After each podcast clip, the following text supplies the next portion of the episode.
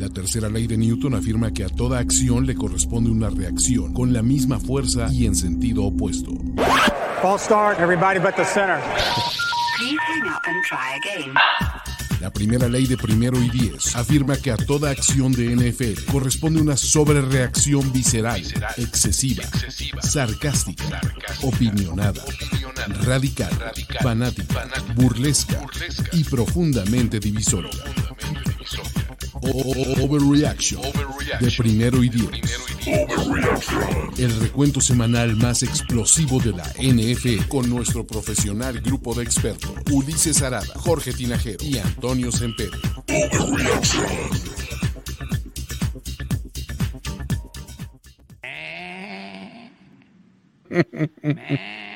Amigos, ¿cómo están? Muy buenas noches. Esto es Overreaction. Vaya que sí. ¿Cómo estás, Toño? Te sorprendí con ese intro, ¿verdad?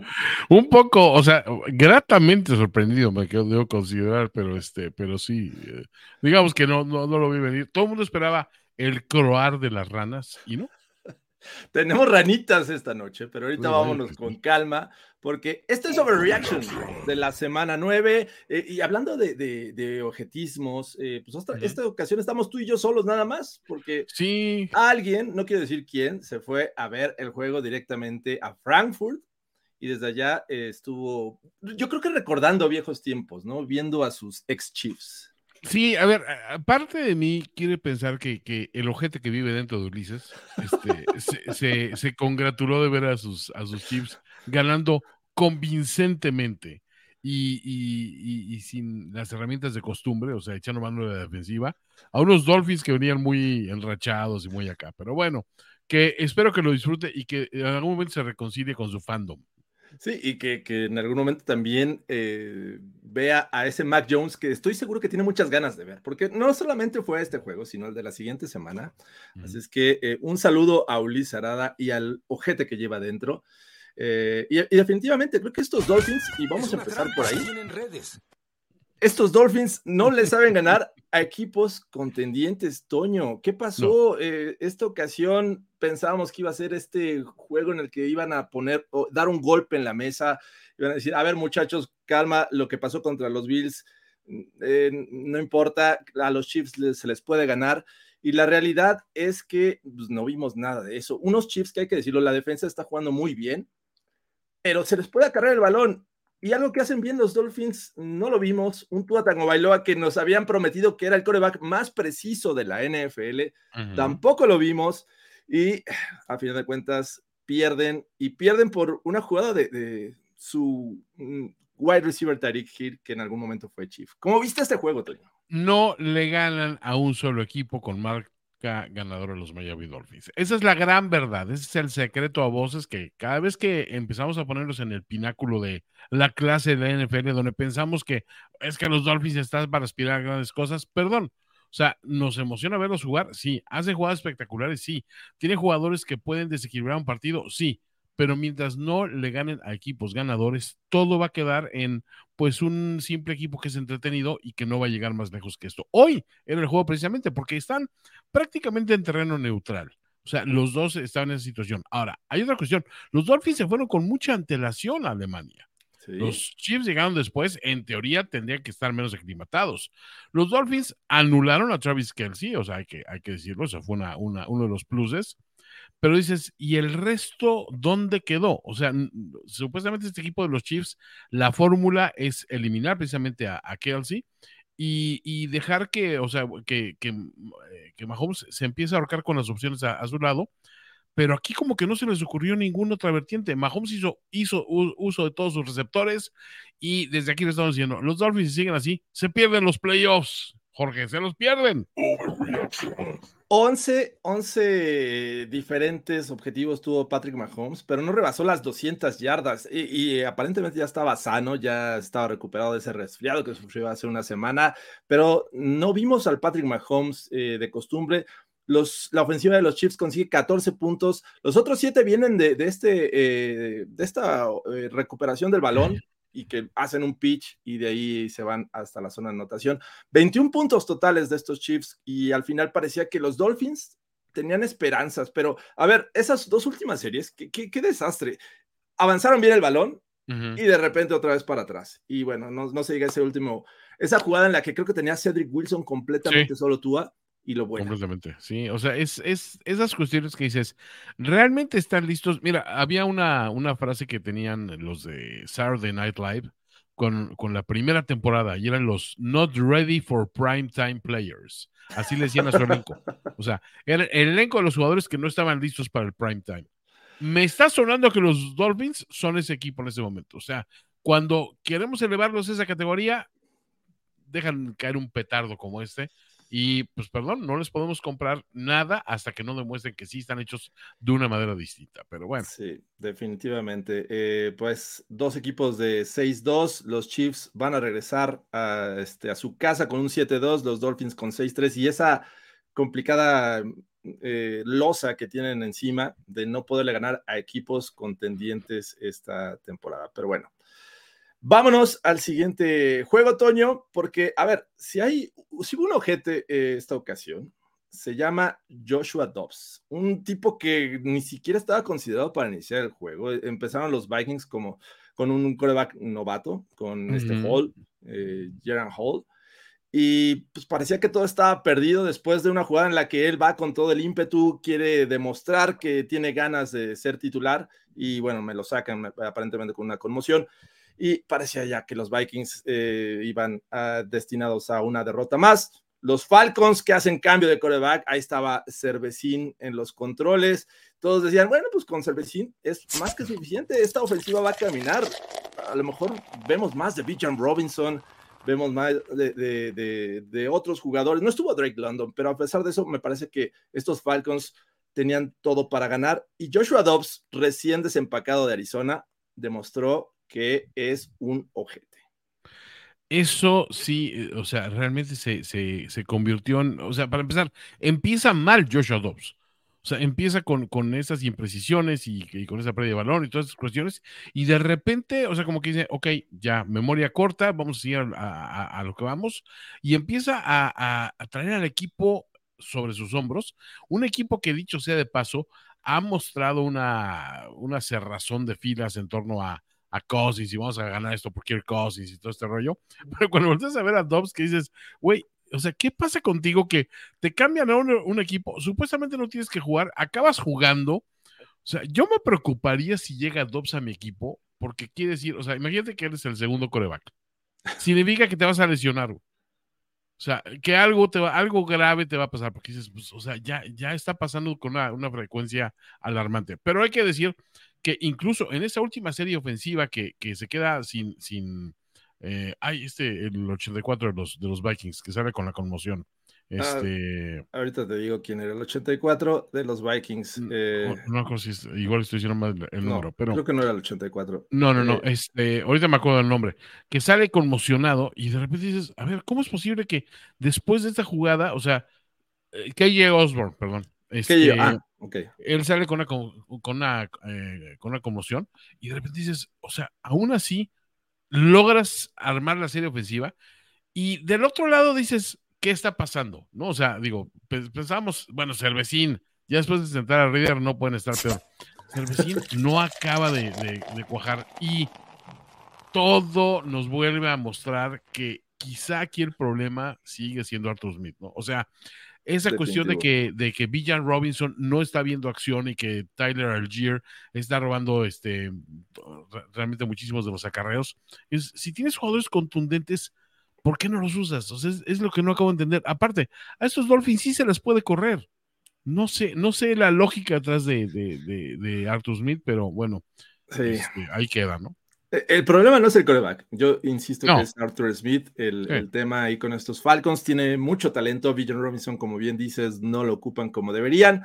Eh, bueno, al final de cuentas, eh, quiero, quiero también hacer notar de esta presión que tenía Joshua Dobbs en sus hombros, porque ya se había ido el, el coreback que salió como titular, este novato Hall, y después Cam Akers se convierte en el backup de este equipo y sale lesionado y parece que es, es seria su lesión. Así es que ¿Ah, sí? eh, era, era nada más Joshua Dobbs y esta ofensiva caminaba por él y para él, y a fin de cuentas consigue esta victoria, este último, este último drive en el que anotan con Powell, y pues los Vikings, a pesar de no tener a, Kirk Cousins, Skull. Skull con estos Vikings. Vikings se van a llevar la división, George. No, no puede ser, Toño. Sobre reaction, George. Caray, no, ahí están los Lions. Jesús Libra nos va a reclamar por eso. Hay que hacer los pronunciamientos grandilocuentes ahorita que Ulises está comiendo Wiener Schnitzel. Kartoffelsuppe. Exacto. Espero que ya haya aprendido a decir Mochte eine Bier. Sí, a, algo, algo que le sirva al, alimento líquido, porque si no nos va a llegar entre pretzels y, y, beer cheese. Así que eh, todo mal. Hay mucha eh, salchicha. casa. Pero bueno, ya, ya, nos platicará qué es lo que estuvo eh, comiendo y bebiendo. Llegó tarde al Oktoberfest, pero bueno. el currywurst no perdona a nadie, mano. Ni hablar. Eh, bueno, vamos al siguiente encuentro después de esta victoria inesperada de los Vikings con toda esta situación que platicamos. Vámonos al juego que creíamos que iba a ser el mejor de las 12 del día, un juego que enfrentaba a dos pajarracos, a los Seattle Seahawks, líderes de la, de la división oeste de la, la contra los eh, Baltimore Ravens en casa, unos Baltimore Ravens que han tenido un par de descalabros con equipos que no debieron haber perdido y este parecía un juego cerrado. Sin embargo, vimos eh, de repente sacar jugadores de la chistera estos Ravens, ¿no? O sea, sí, ¿de dónde salió ese Keaton Mitchell? O sea, explícame, o sea, esos güeyes de repente sacan jugadores que es, tú, a ver, eh, ¿tienes opción trading card que avale tu existencia en este mundo, güey? ¿Sales en algún panini? Porque sí, la verdad es que, o sea, bueno, bien obviamente por las, las elecciones de jugadores, pero, pero creo que tienes, este, tienen, eh, están encontrando esa fórmula. Y miren que a mí me cuesta mucho trabajo siempre darle esa consideración a los Ravens como un equipo con el cual hay que reconciliarse de, de que son un, contendiente, pero pues ya están ganando una racha interesante. Hoy con todo y que en algunos momentos estuvo lesionado Lamar Jackson, o sea que salió este ahí de repente golpeadón. El juego siempre lo tuvo dominado, o sea, nunca, nunca viste una sensación real de peligro. Eh, la sopilota. La sopilota. Pues, una vez más dando, dando muestras de que eh, su confianza en Gino Smith está un poco infundada. Y bueno, pues así, así está, ¿no? O sea, lo presionaron desde el principio, pues rindió los frutos necesarios, ¿no? Este, entonces creo que pues hay que, hay que pensar que esa marca que trae este Lamar Jackson contra equipos de la Nacional, que ya es súper considerable, y pues que se haya chutado otro líder divisional, dices, bueno, pues hay que, hay que considerar que están haciendo las cosas, algo está saliendo bien ahí. Sí, no, a ver, ¿quién necesita Lamar Jackson cuando eh, entra Tyler Huntley y consigue la anotación? Por eh, completo.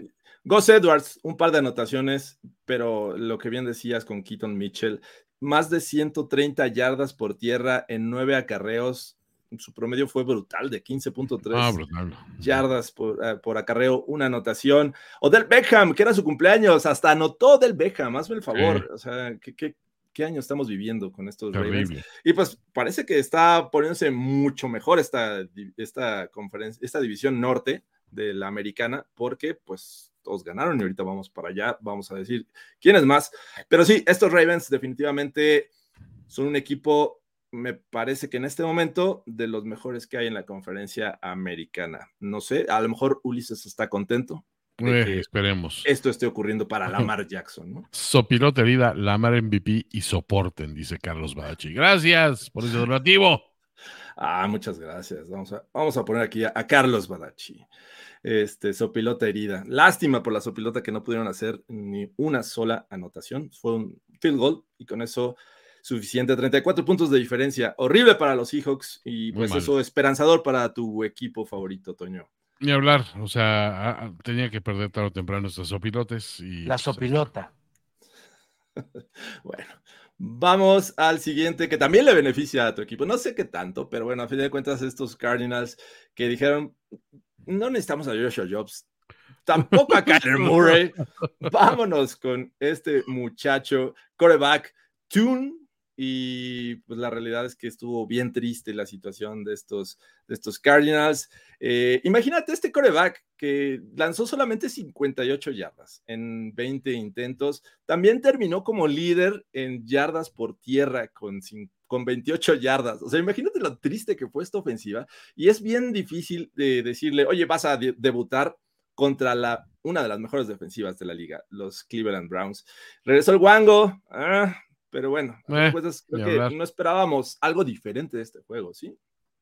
No, a ver, lo de Clayton Zoom, pues como que se veía venir. Como se veían venir, no tienes idea todos los juegos de palabras de out of tune, este, ya sabes, este, he's not tuned up y no sé qué. O sea, todo el mundo estaba haciendo juegos de palabras con el nombre, porque realmente fue un juego malísimo. O sea, digo, Sí. o sea, un- cualquier, cualquier blanqueado en la NFL suele ser motivo de vergüenza. Pero los Browns, ¿qué falta les hacía ahora sí que limpiarse el mal sabor de boca de, de- un par de, juegos que han perdido y que eran ganables? Este, y pues creo que sí necesitaban así, la vieja confiable, ¿no? Llegar con Arizona Cardinals y ahora sí, chiquito, tú le vas a pagar, güey. Este, y bueno, pues, o sea, nada, como digo, nada de lo que no esperábamos. Es más, ni siquiera tuvieron que molestar a sus jugadores defensivos de confianza, ¿no? Pero, pero pues ahí está, o sea, los, los Cardinals enfocándose para hacer, ya sin Dobbs, o sea, no se le ve ni siquiera un espíritu de combate al equipo. No me extrañaría que venía una súper, este, o sea, un, un planteamiento así de, pues digo, ya pasó el trade deadline, pero no sé, a ver, a, a- a ver qué va a pasar ahorita con ese equipo, porque no, o sea, la reconstrucción tiene que venir desde muy abajo. Sí, creo que esos, eh, yo sí les acepto si dicen que están haciendo tanking, ¿eh? porque definitivamente eh, los Cardinals necesitan coreback y creo que Kyler Murray no va a ser la solución a futuro. Imagínate cuando un, un- un equipo lanza un pase al casco del rival y eso le provoca, bueno, más bien termina siendo una anotación, es que Sí, eso ya. realmente está eh, destinado al fracaso. El rival, los pobres Cardinals, mm, fue el único equipo que no consiguió puntos. Y bueno, se ve que va a ser una temporada muy larga. Están 1-8 en este momento. Los Browns 5-3 están en pues, la plena competencia de la, de la división norte de la americana. Ujú. Eh, pues, ¿qué más podemos argumentar de estos? Pues, nah, horrible, horrible con el Wango. Y, pero bueno, a fin de cuentas, creo que la defensiva los va a soportar un buen rato, ¿no? Sí, un rato. No le deseamos nada bueno al Wango, pero pues el, el equipo tiene con qué. O sea, Con queso. Y hablando de queso, mi estimado Toño, eh, vámonos a oh, la, ve lo que hiciste ahí, a la, a la, a la, a la Wisconsin, a la, Wis- a la pequeña Francia, porque, a la pequeña Francia. porque se puede y porque todo parecía que iba a ser un juego relativamente cerrado hasta que nos enteramos que Matt Stafford no iba a jugar, que iba a ser Sí. Brett Ripien el quarterback titular, que están mermados en su juego terrestre y bueno, todo podría, todavía podrías aferrarte a este, a este tema de que la defensiva podría hacer algo en, este, eh, en estos Rams. Sin embargo, la realidad fue otra. Eh, no pudieron hacer más que tres puntos estos, estos Rams. Este Sean McVay, sinceramente, esperaba un poquito más y que podría sacarle un mejor provecho a Brett Ripien, pero bueno, terminó con 130 yardas por pase, una intercepción, 45.2 de quarterback rating. Su mejor running back fue Royce Freeman, 32 yardas en 12 acarreos. Realmente Horrible. fueron limitados. Imagínate, Cooper Cup, su líder en yardas por recepción, 48 nada más en dos recepciones, Toño. Sí, y, y Puka Nakua solo sumó tres más, o sea que tampoco fue, o sea, fue un ataque anémico, por decir algo amable, ¿no? O sea, los números de Ripien ahí quedan para la historia, 11 de- 13 de 28 intentos, 130 yardas, intercepción y un fumble. Entonces dices, ya, o sea, con eso Puka no, no puede querer a Garu, no puede querer a nadie el día de hoy, hoy está, está mal queriendo a todo el mundo. Y por el otro lado, los Packers, bueno, es como darle un pequeño, este, un, po- un poquito de oxígeno a la historia de Jordan Love, que pues todavía está la incógnita de saber si sí va a ser la respuesta para el equipo o, o si realmente pues, tiene que buscar por otro lado. Yo siento que creo que le van a acabar dando un poco el beneficio de la duda. Y en el fondo creo que, o sea, Green Bay ahorita no tiene mucho, a ver, no, no tiene a qué contender en, este, en esta Sí, no. en esta división. O sea, esta división está cantada para los Lions y bueno, después de lo que vimos hoy, este, sinceramente creo que los Vikings. Ahí pueden, pueden poner al menos un buen rostro a la situación, pero nada más. Entonces, la pequeña Francia tiene tiempo de echarse unos buenos baguettes, unos buenos quesos y decir, vamos a, contemplar el futuro, si en el futuro hay amor del lado de Jordan Love o, si de plano empezamos de cero. ¿Sabes qué? La defensiva de los, de los Packers, digo, está fácil brillar contra estos Rams, pero... Me, me, Ay, cómo se me fue este borreguito. Eh, pues sí, la, la, realidad es que estos estos Packers a la ofensiva dependen mucho de lo que haga Aaron Jones. Jordan Love me parece que todavía le falta un buen rato para, para crecer. Vamos a ver si le tienen paciencia, porque lo que ha mostrado esta temporada me parece que ha dejado mucho que desear. Y bueno, el juego terrestre me parece que tiene que ser la base de esta ofensiva. Lo había demostrado con Aaron Jones cuando estuvo ahí Monsieur Matt LaFleur. Eh, pero ahorita con las lesiones, Aaron Jones apenas ha jugado, me parece que un par de juegos después de su, de su lesión. Pues vamos a ver si esto mejora, pero no se augura un despunte de estos Packers, ¿no? Como bien dices, esta división ya está cantadísima para los Lions. Así es. Y eh, ya es el, me parece que es el tercero en touchdowns, este, de los, de los Packers, por ahí viene la estadística, ¿no? De que pasó a Donald Driver y a Paul Hornung. Aaron Jones. Entonces dices, bueno, pues está en buena, buena compañía. Está bien, eh, pero sí, fue un juego bastante malito. Eh, vámonos a un juego que no esperaba mucho, Toño. No sé si tú, sí, eh, de, tus vecinos, los Houston Texans, recibiendo a los Tampa Bay Buccaneers con tu chingón Baker Mayfield. Y eh, la realidad es que a final de cuentas fue un juego muy divertido y sobre todo el final. Se puso eh, demasiado bueno con este, esta voltereta que dan los Bucks y que parecía que todo estaba perdido para CJ Stroud y estos Texans, pero me parece que con 46 segundos tiene un drive de 75 yardas en seis jugadas ¿Y, qué pases le puso? Eh, me parece que fue a Tank Dell los últimos dos, el que le ponen en el sideline y en la zona de anotación, para que estos Texans se lleven la victoria inesperada, repito, porque al final ya parecía que todo estaba perdido. Y lo que sí es un desastre es la defensiva secundaria de estos Bucks que permiten este tipo de, jugadas cuando sabes que vienen este tipo de jugadas. obviamente. Sí, y, hay que decir que, que Stroud, o sea, hace uso bien de sus armas, ¿no? O sea, Ahí está Dalton Schultz aportando, este, Nico Collins muy bien también. Este, Noah Brown también con un par de recepciones, pero espectaculares. Pero sí, lo que hizo Tank Dell hoy, y sobre todo en, esa última serie ofensiva, fue lo que realmente me hizo extremar. O sea, que sí tienen, tienen algo interesante. O sea, fue una división a mí de mis afectos porque mi muchacho, porque lo he adoptado con mi muchacho, sí, Stroud, se me hace un, prospecto muy interesante. La cercanía con Houston me hace animarme a de repente decir, pues voy a, me voy a lanzar a verlo. El equipo está jugando bien, o sea, está interesante, ¿no? Y, este, y en algún momento pensé, dije, bueno, pero mi chingón Baker Mayfield, pues va a sacar el juego. No vi venir esa última serie. Y mira que habían habido este, buenas respuestas, o sea, anotaba a Tampa y respondía a Houston, ¿no? y de repente subía a Houston y regresaba a Tampa. Entonces, fue un juegazo, sinceramente, ¿no?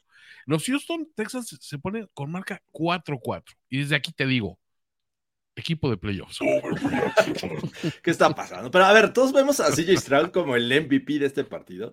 Pero ¿qué me dices de su running back Ogum Ogumbowale que acabó siendo el pateador de field goals y todos pensarían porque se estaban jugando, cada que anotaban los Texans era conversión de dos puntos, hasta que decidieron que en el último cuarto, faltando 8.45, le dieron la oportunidad de 29 yardas a Ogumbowale y consiguió el field goal. Esos tres puntos, me parece que a la postre marcaron la diferencia. Alguien que no era kicker lo improvisaban porque Fairbairn se lesiona este, el final del segundo cuarto y esto me parece que es mm, notable, es un, debería ser el MVP, debería llevarse el balón del partido. Fue un pinche juego rarísimo, rarísimo, pero sí, este, o sea, la neta, o sea, fue extremadamente divertido y si pasó todas las cosas que dices, ¿cómo hago este juego más improbable? Bueno, pues, o sea, o sea, no me puedo imaginar.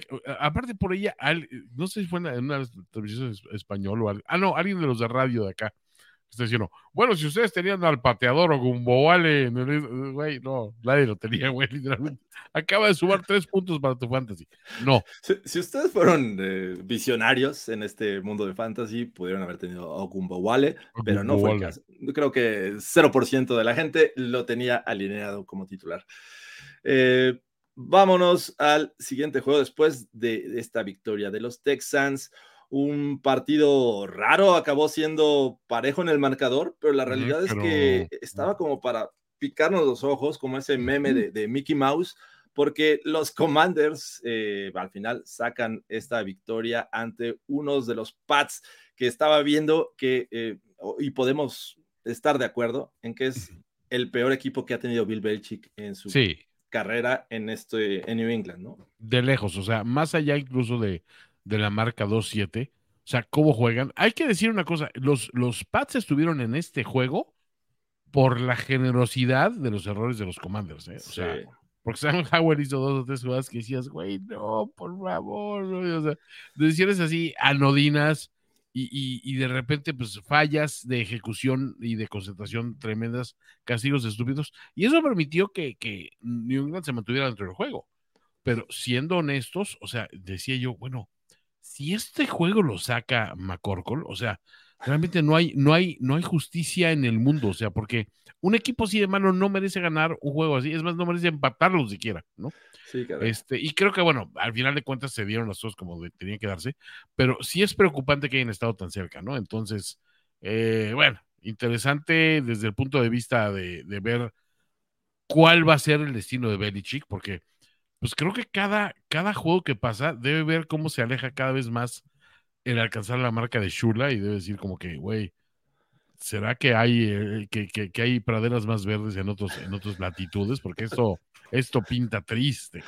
Sí, a ver, temporadas de ¿qué te gusta que pueda ganar más los, los Pats? Ahorita llevan dos victorias, pero eh, otras dos, tres, no sé, que, que terminen cinco. ¿Cuántas temporadas necesitaría Bill Belichick para llegar a ese récord? Es que con este material humano y con lo que ha demostrado en sus últimas contrataciones, yo no le doy estos pads más de cinco o seis victorias por temporada los próximos dos, tres años. Si seguimos en esta, en esta tónica, si sigue casándose con la idea de McCorkle, este, eh, si sigue eh, teniendo estas esas contrataciones tan, tan absurdas, que dices, nadie le está aportando nada. Yo me ponía a ver, bueno, en este momento tiene que salir alguno de las contrataciones como para justificar algo. Nadie, no hay, está triste ese panorama. Pero digo, ya este, fans de los Pats, disfruten lo que, lo que, lo que les tocó en su momento vivir, eso fue muy bonito la historia, pero les esperan años feos, feos, fue, feos.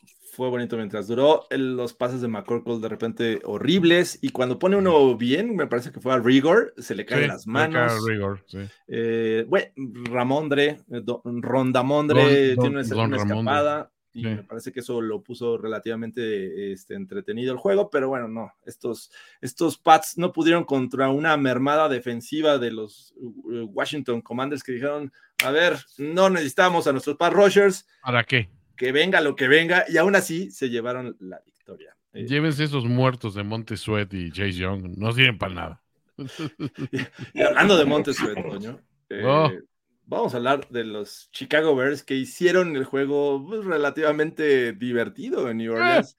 Ah, eh, hasta que, bueno, al final eh, no contaban con la astucia de un Tyson Hill, que estaba leyendo que en la historia del NFL, Toño, solo ha habido cinco jugadores que eh, han tenido en su carrera al menos 10 pases de anotación, 10 recepciones de anotación y 10 eh, eh, anotaciones por tierra. O sea, solamente 5. Y el último que tuvimos fue en 1964.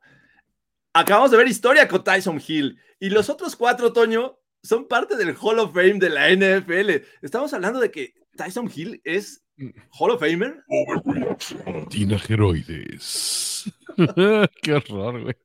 No, no sé si quiero vivir en una NFL donde Tyson Hill es considerado material de, de Hall of Fame.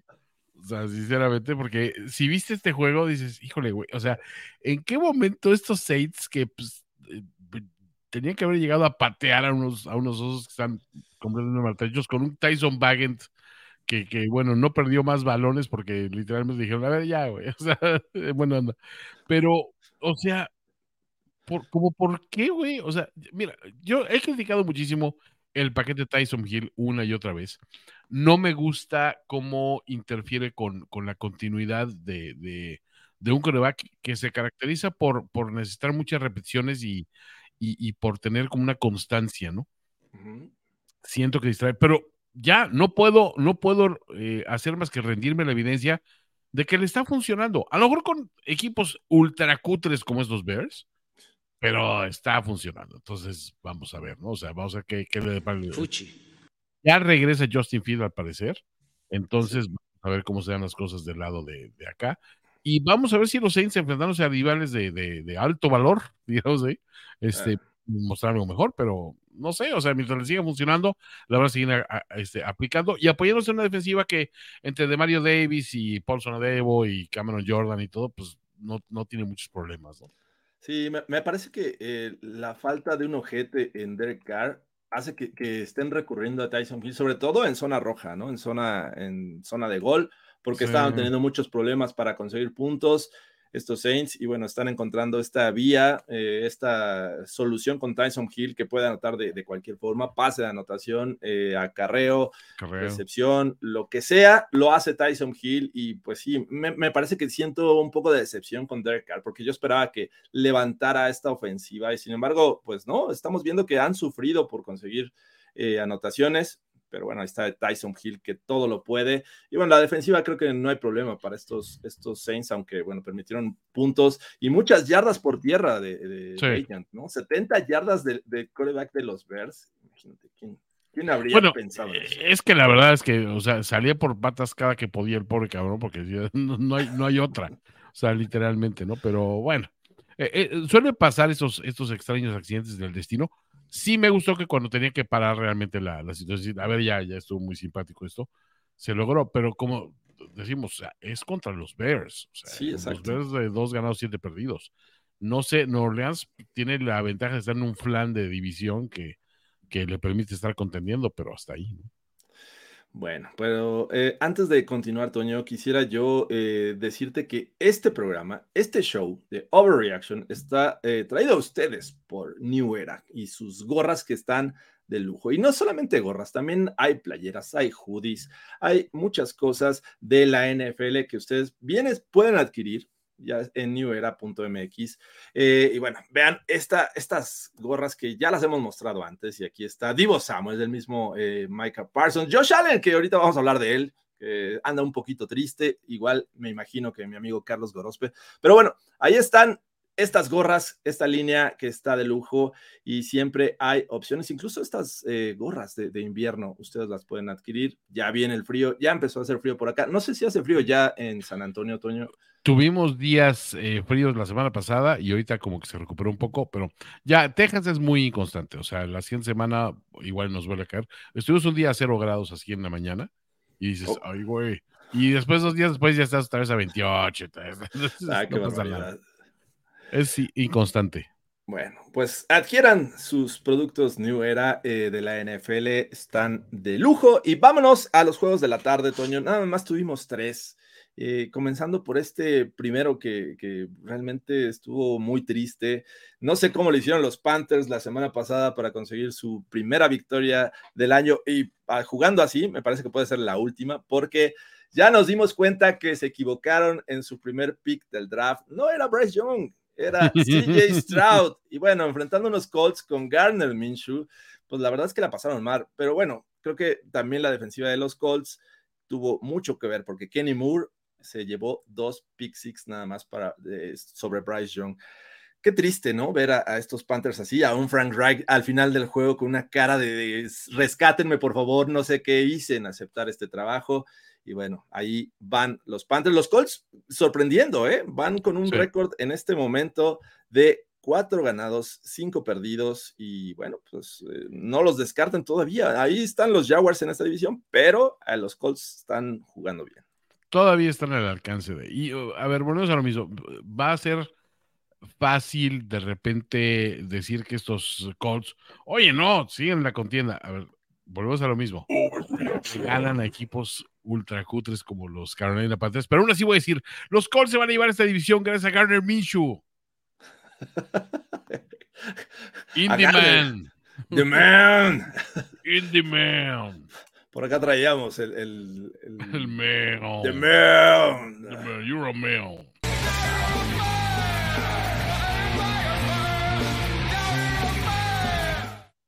Por ahí le- Ay, Romeo. tremendo un golpazo, este, pero bueno, ahí Garner Minshew, 127 muy buenas yardas para Garner. Fenomenales. No necesita más. ¿Para qué? Para Para- Jonathan para. Taylor, tampoco nada espectacular, 47 yardas en 18 acarreos, o sea, lo- 2.6 yardas por acarreo. Eh, Zach Moss, 26 yardas, y eso fue más que suficiente, repito, creo que la diferencia lo hace la defensiva de los Colts. A ver, si ves dos pick sixes, Jorge, tenemos juego empatado a 13. Nomás te aviso. Eh, Contra pudo haber terminado-. Sí, fue- pudo haber sido un 13-13, definitivamente, pero Kenny Moore hizo la diferencia. Ah, está bien. El jugador defensivo del año, Kenny Moore. Eh, va para jugador defensivo del año, definitivamente. Y bueno, qué triste la situación de los Panthers. Eh, Chuba Hobart termina como líder en yardas por tierra, 58. Bryce Young, 41. 173 eh, honestas yardas de Bryce Young por pase, una anotación y tres intercepciones. Ahí está toda la diferencia. Pobres, pobres Panthers, de verdad. Eh, yo no esperaba que estuvieran tan mal. Y bueno, ahí, ahí andan. Sí, creo que el año pasado, eh, ¿te acuerdas cómo los criticábamos? Decíamos, bueno, pero el año que viene será mejor, con un buen pique. No, no, no, ni eso. No. pagaron muy caro por Bryce Young, definitivamente. Y están con poco talento y ahora sí lo están pagando. Así es que, venga, vámonos a un juego que sí vale la pena o no, porque los eh, Raiders que se deshacen de Josh McDaniels dicen hasta aquí, ya estamos hartos, vámonos con Antonio Pierce, un ex Giant, y que por ahí ya se empezó a hacer este tema de que una junta previa al partido pasado molestó mucho a Josh McDaniels porque le pisaron callos al hablar de los Pats y porque Antonio Pierce era linebacker de esos Giants que le ganaron en el Super Bowl a los Pats y ya no le gustó a Josh McDaniels, pero está, está bueno el chismecito y a final de cuentas Antonio Pierce debuta como head coach y no sé si viste en el locker room al final de este juego hasta con sus Puros. puros fumando como si hubiera acabado el Super Bowl estos Raiders porque bueno, le ganan a unos Giants que hay que decirlo en poco tiempo se fue Daniel Jones. No sabemos si eran buenas o malas noticias.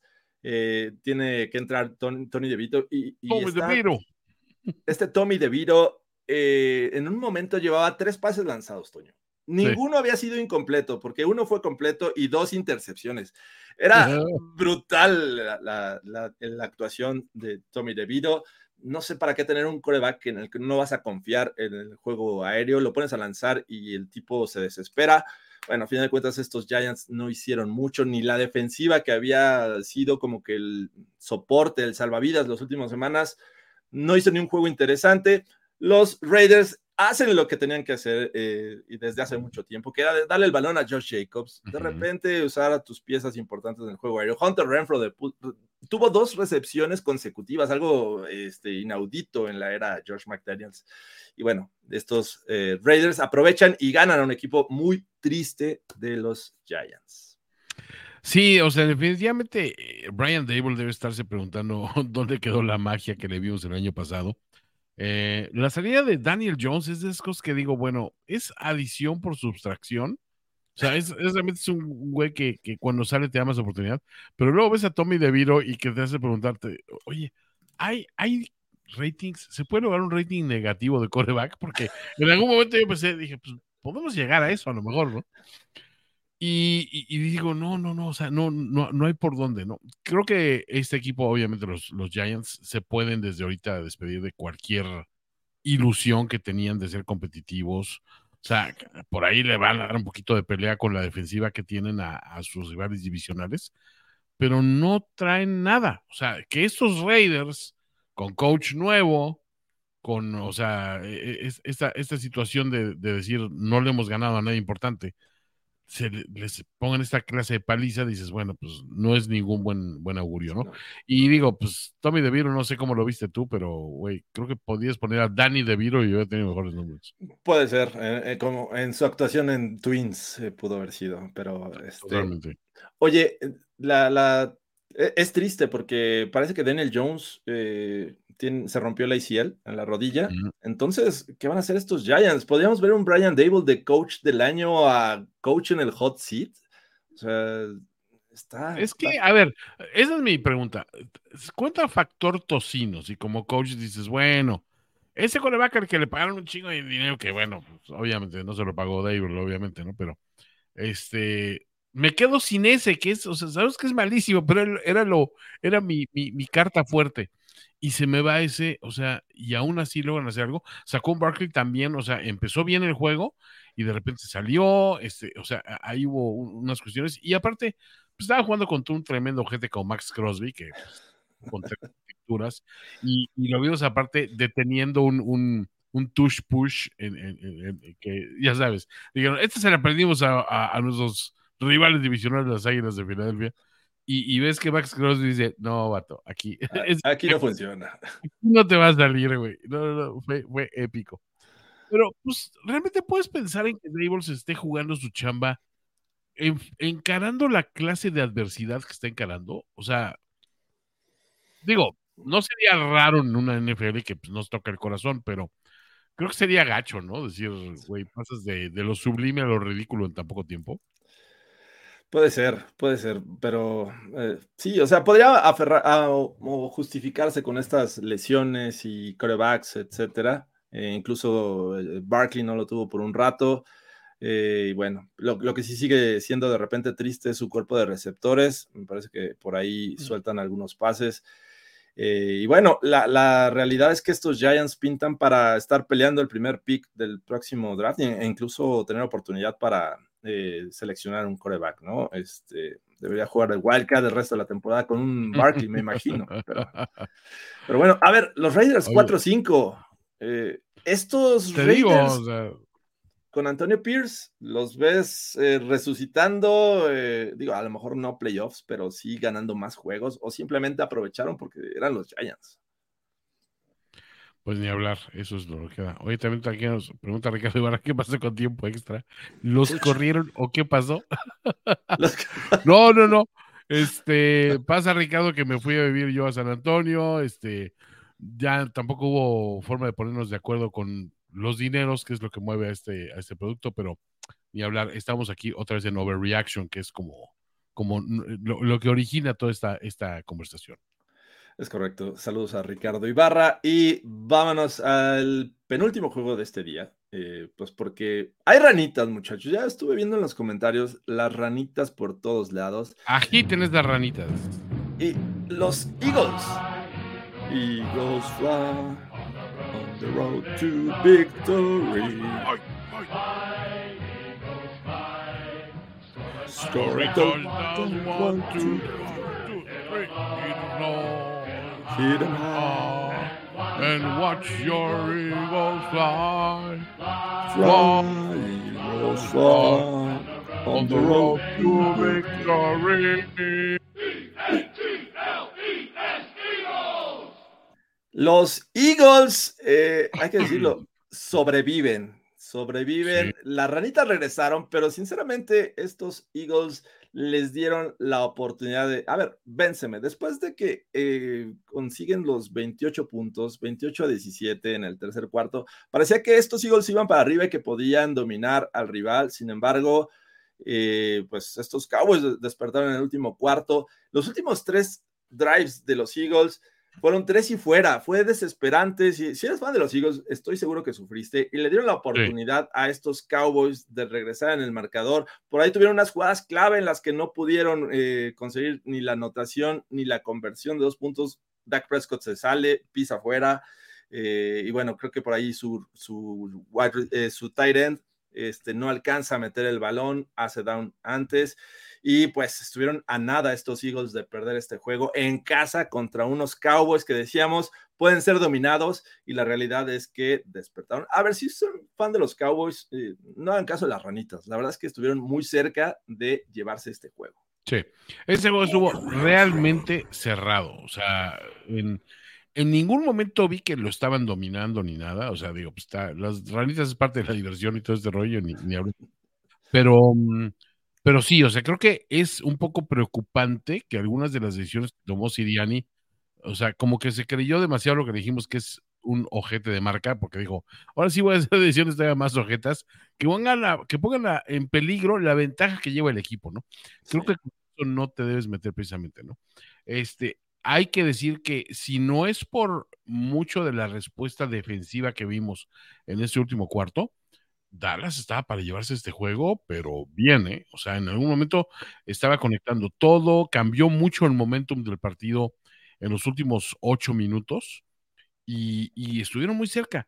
También se dispararon un poco en el pie con algunas decisiones este, y algunas malas ejecuciones y algunos castigos.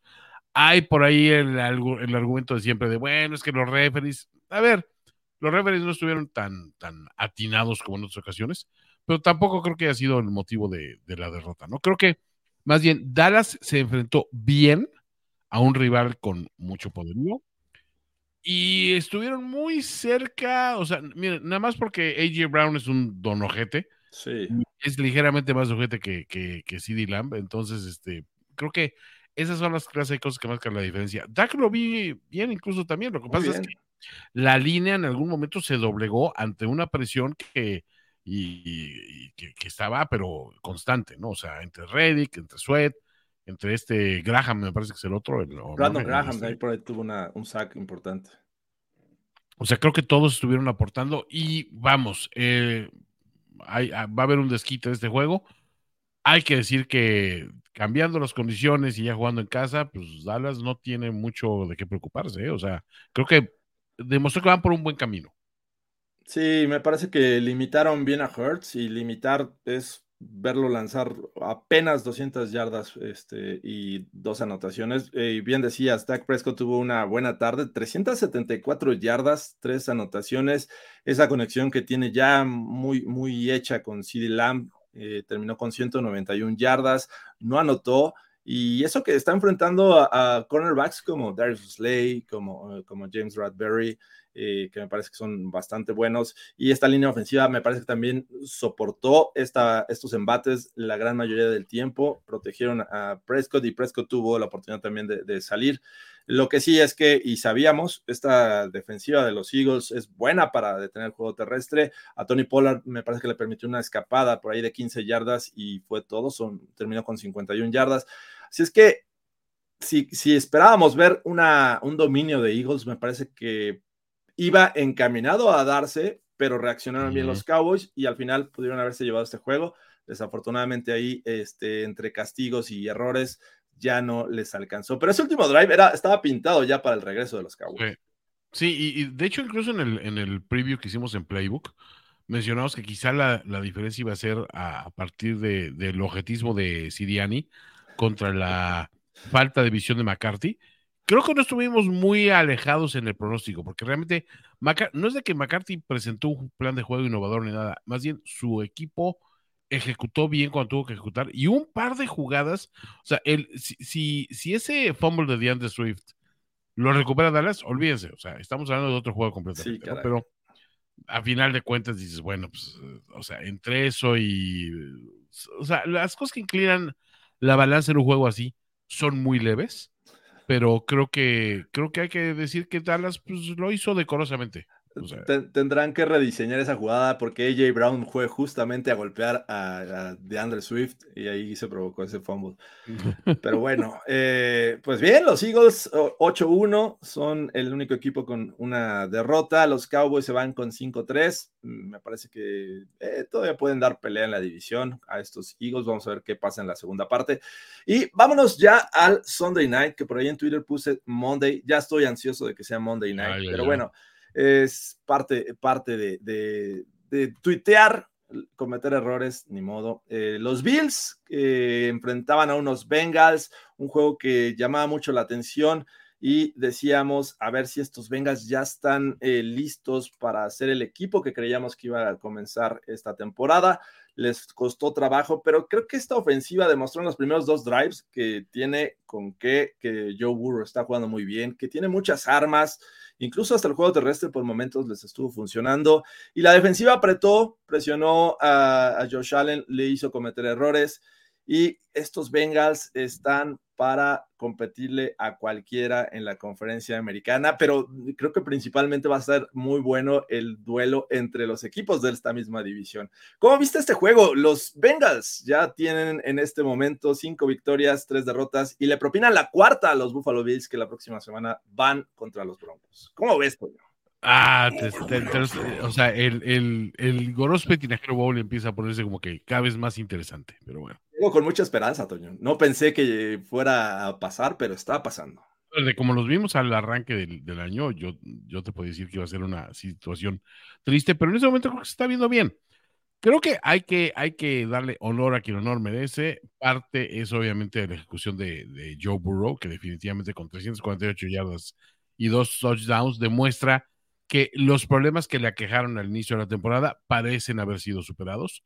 Eh, eh, el juego terrestre sigue sin consolidarse, o se contó y que Mixon aparece en un par de conversiones clave y anota, no es tampoco una situación que te provoque una, una tranquilidad, pero cuando volteas a ver que, que tus, tus receptores de siempre siguen aportando, ahí tienen el, pequeño susto con, con Jamar Chase, que que se da un golpe ahí medio, medio severo al intentar una recepción, pero creo que dentro de todo tienen equipo para, para mostrar, eh, para poner en, aprecio, en, aprietos prácticamente a cualquiera.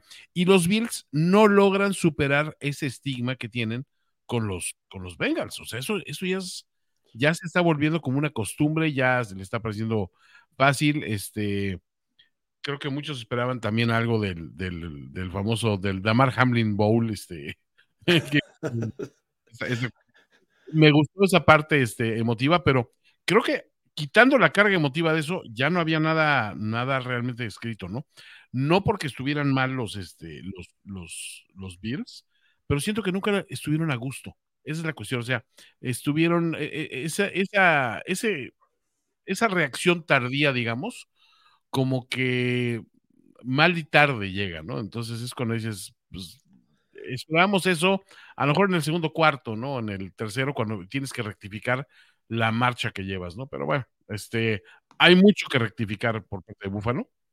Y, y, Bengals, yo cada vez veo que sigo sin comprarla de que son un auténtico contendiente, porque siempre hay algo que me hace pensar, es que no están del todo ahí, pero lo que hicieron hoy, pues no hay nada que reclamarles, ¿no? Sobre todo esas series ofensivas en las que llegan dentro de, territorio de los Bills y no aprovechan. Eh, una fue después de la intercepción de George Allen, en la que parecía que al menos tenían tres puntos y creo que los castigos los echan para atrás. Creo que Capa fue uno de los responsables. En un par de ocasiones salen de, de este, zona de, field goal y tienen que despejar.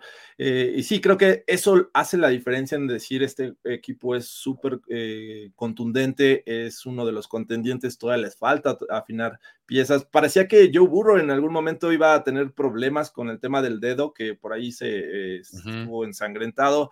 Pero bueno, creo que el, que tuvo una, una, gran noche eh, fue este T. Higgins, ¿no? Un, Ocho recepciones, 110, yardas. Burrow termina con 348. Eh, y, hay que decir que, que, uno de los de la defensiva de los Bengals que se está convirtiendo en el ojete es Pratt, ¿no? La, semana pasada le intercepta a Brock eh, Purdy y hace un, un, provoca un fumble a Kincaid cuando le dan la vuelta y esto pues también cambia el juego porque los Bills parecía que iban este, enfilados a, hacer esto más competitivo. Sí, Jermaine Pratt la verdad está jugando muy bien. O sea, e, en sí la, la defensiva, la defensiva, perdón, de Anarumo creo que lo está, está haciendo justo lo que tiene que hacer, ¿no? O sea, ni siquiera está teniendo que echar mano de, de sus grandes nombres como Trey Hendrickson o DJ Reader. Creo que lo están haciendo con, con las piezas que están adquiriendo confianza, enfrentando a rivales de valía, ¿eh? Porque los, los Bills, o sea, es un a ver, aprendan Dolphins, es este es un equipo con marca ganadora, este es un equipo que mal que bien, pues este, ha llegado a instancias grandes, que tiene playmakers, y aún así lograron contenerlos bien, o sea, limitaron bastante a, Stephon Diggs, que era, era clave en esta cuestión, Kevin Davis tampoco se vio, Josh Allen tuvo que salir por piernas muchas veces, no, no para generar avance del equipo, sino para, o sea, escapando de jugadas rotas, ¿no? Lo que te indica que realmente la presión estaba interesante. Y pues ahí están los números finales, ¿no? Creo que eh, a, los bienes siguen quedando muchas incógnitas respecto a cómo, cómo resolver este enigma que son los Bengals para ellos. Y los Bengals, pues a la callada, pues siguen avanzando con confianza y ganando y pues eh, siguen enrachadísimos, ¿no? Sí, Josh Allen me parece que tuvo una mala noche en estos pases largos de más de 10 yardas. Eh, uno de ellos fue la intercepción, otro voló al receptor, le marcaron incluso eh, intentional grounding. Eh, pero bueno, eh, lo que lo compensa es esta habilidad para salir por piernas, de repente este, avanzar el balón. Y bueno, esa conexión que tiene con Dix es, es, bárbara. Así es que, pues vamos a ver, los Bills tenían esta oportunidad de regresar al primer lugar de la división y no fue el caso, perdieron contra los Bengals. Fuchi. Y bueno, ya veremos qué pasa la siguiente semana, Toño. Y... Sí hay que mencionar algo bueno, George, Dalton Kincaid, ¿eh? O sea, ah. ahora sí que pásale el memo a tus muchachos de naranja porque Dalton Kincaid puede convertirse en un ojete para, para para eh, ciertos partidos, ¿no? Hay buen entendimiento. Ya secamos al novio de Taylor Swift la semana pasada. ¿Qué no podemos, ¿Por qué no podemos secar a Dalton Kincaid? ¿Qué me dura el daltónico este? Eh, Está bien. ¿Qué nos va a durar? Pero bueno, eso ya será tema para Playbook y, este, y próximamente el Goros Petinajero Bowl. Eh, pues con esto cerramos esta edición de Overreaction. Overreaction. Muchas gracias, Toño. Muchas gracias por haber estado eh, aquí en la ausencia de eh, Ulises Arada. Sí, este, saludos al otro lado del Océano Atlántico, a las tierras germánicas donde Ulises Arada está este, haciendo las delicias de los chiquitines que fueron a, ver al estadio a, un espécimen mexicano-japonés. A ver, dirían por allá. Exacto. Entonces, bueno, eh, auf Wiedersehen, muchachos. Eh, muy buenas noches. Esto fue Overreaction de la semana 9. No olviden dejar sus likes, eh, seguir el canal, tanto el de Luis Arada como el de Primero y Diez. Y pues ahí nos seguimos viendo con más contenido. Buenas noches a todos. Nos vemos la próxima semana. Bye. ¿Ya sobre reaccionaste como el fanático degenerado que sabemos que eres? Nos vemos muy pronto en otra entrega apasionada de Overreaction. Overreaction. Ulises Arada, Jorge Tinajero y Antonio Sempere. Una producción de finísimos.com para primero y diez. Overreaction.